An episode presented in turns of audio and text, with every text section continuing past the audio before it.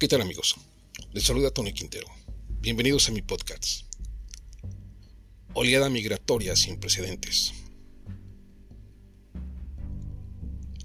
La Organización Internacional para las Migraciones, OIM por sus siglas, hizo este pasado miércoles un llamamiento a los gobiernos de Centroamérica y México para que colaboren a fin de atender las necesidades humanitarias inmediatas de los migrantes, ya que un número sin precedentes de personas transitan por la región.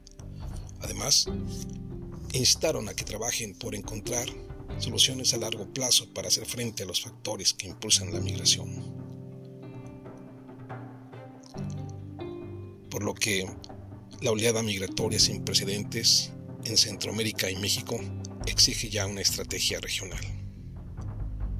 La situación pone de relieve la urgente necesidad de una participación colectiva inmediata de los gobiernos de los países de origen, tránsito y destino para prestar asistencia humanitaria, especialmente a los grupos vulnerables como las mujeres y los niños, declaró la directora regional de la Agencia para América Central, América del Norte y el Caribe, Michelle Klein Solomon, la agencia señala que el Servicio Nacional de Migración de Panamá ha registrado este año un nuevo récord de migrantes que cruzan la selva del Darién desde Colombia.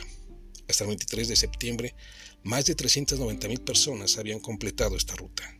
Solo en agosto cruzaron 82.000 migrantes, la cifra mensual más alta jamás registrada.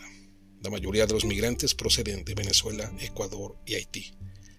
Esta travesía deja a muchos heridos, a veces abandonados, en laderas fangosas, arrastrados por crecidas repentinas de los ríos y vulnerables a robos, violencia y abusos sexuales, explicaron los expertos. Evitar el Darién.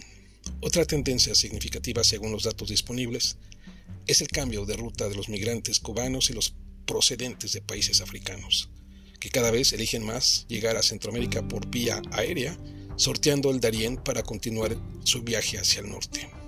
En este sentido, solo 4.100 migrantes procedentes de África cruzaron el Darién entre enero y julio de 2023, un 65% menos que en el mismo periodo de 2022. Por el contrario, Honduras experimentó un asombroso aumento del 553% en las llegadas procedentes de naciones africanas hasta alcanzar las 19.412 personas a través de su frontera sur. Del mismo modo, solo se registraron 524 cubanos en el Darién durante este periodo, en contraste con los 17.157 registrados que llegaron por tierra a Honduras. A pesar de todo, las personas que transitan por Centroamérica y México se enfrentan a numerosos retos. En los países de la ruta, las familias sin recursos pasan hambre, duermen en la calle y se ven obligadas a mendigar. Muchas sufren problemas de salud como diarrea y deshidratación. Asistencia vital e información para los migrantes. En toda Colombia, América Central y México, la agencia vigila los movimientos y suministra información y asistencia para salvar vidas proporciona artículos de higiene, alimentos, servicios de protección y atención sanitaria. También presta asistencia en operaciones de retorno voluntario, apoyo en infraestructuras y refugios, y lleva a cabo campañas de comunicación para contrarrestar la información falsa y alertar a los migrantes sobre los peligros asociados a la migración irregular. A pesar de los esfuerzos de los países de tránsito, las agencias de la ONU y las organizaciones humanitarias, la capacidad para ofrecer ayuda vital es escasa. Los gobiernos deben abordar las causas de la migración. La agencia recuerda que los factores que impulsan la migración son complejos y van desde los económicos y sociales hasta los medioambientales y políticos.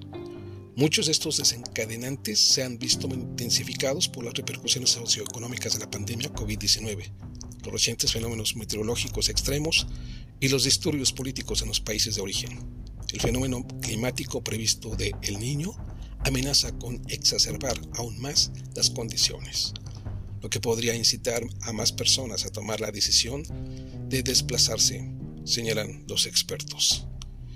En este sentido, el director regional para América del Sur afirmó que los retos que plantea la migración son demasiado amplios para que cualquier nación de las Américas pueda afrontarlos por sí sola.